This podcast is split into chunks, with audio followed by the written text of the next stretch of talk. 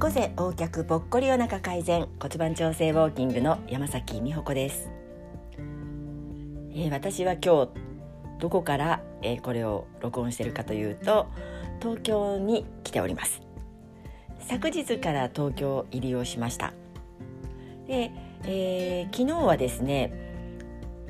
え都内にある某大手 IT 会社さんでレッスンをさせていただきました。あのここの会社ですね某大手というか超大手と私は思っているんですけれども、えー、全国の社員はもちろん数万人で、えー、そこの昨日お伺いした本社さんは何千人かな9,000人ぐらいいらっしゃると聞いています。でそこで姿勢に関するえー、レッスン歩き方に関するレッスンをしますよという告知を全体ではないみたいですけれどもどういうふうにあの募集をかけていただいたかは知りませんがあの募集したところもうあの応募が殺到してで、えー、900件かな申し込みキャンセル待ちが出たと聞いております。でどうしてねそれだけ皆さんがこう応募してくださったのかなと思って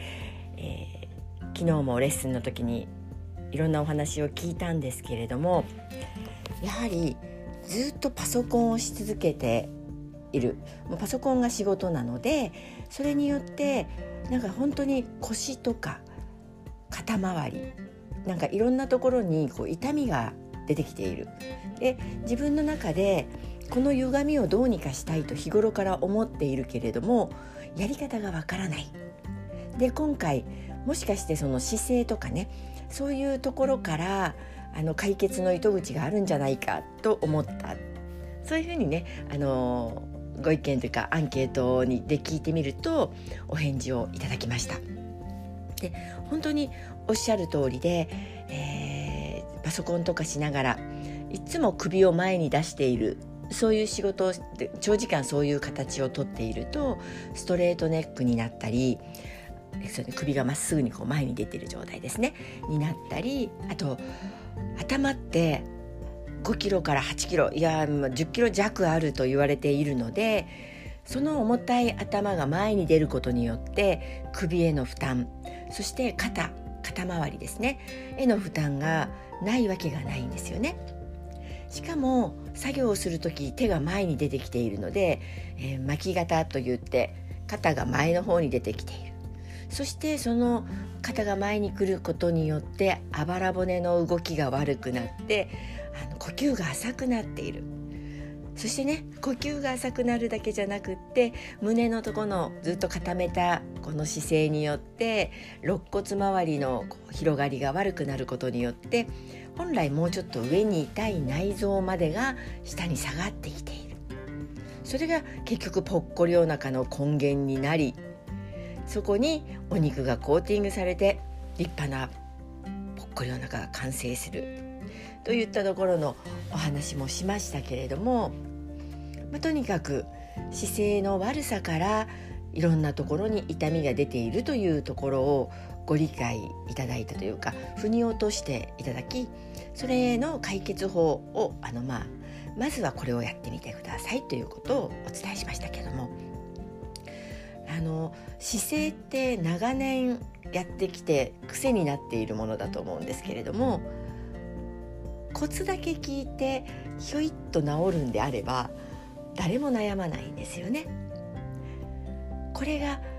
あの長年やってきたことによるもう筋肉の使い方の偏りだったりするとそこがどうしてそうなってるかという理由が分かったからといってパッとは治らないです。なので、まあ、とにかく一見あの関係なさそうに思うかもしれないけれども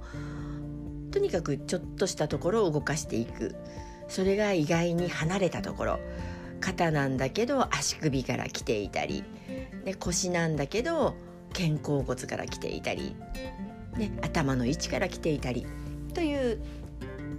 ことがあるので幹部に直接アプローチするという考えを捨てて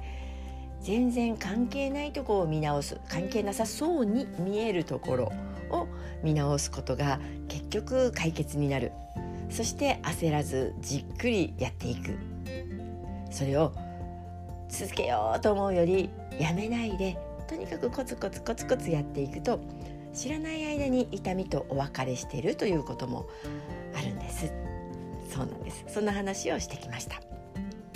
あとねあのすごく気になったのがやはり健康意識が高いあの方から質問というか私は毎日1万歩以上歩いてますと。なのでどうせ歩くんなら正しい姿勢をしたいんですけれども私の歩き方はどうでしょうか？ちょっと見てください。っていうことだったのであの動画にもお撮りしてご本人にも見ていただいたんですけれども、えー、左右にすごく揺れて歩くそしてつま先をあまり持ち上げないでペタペタと歩いている。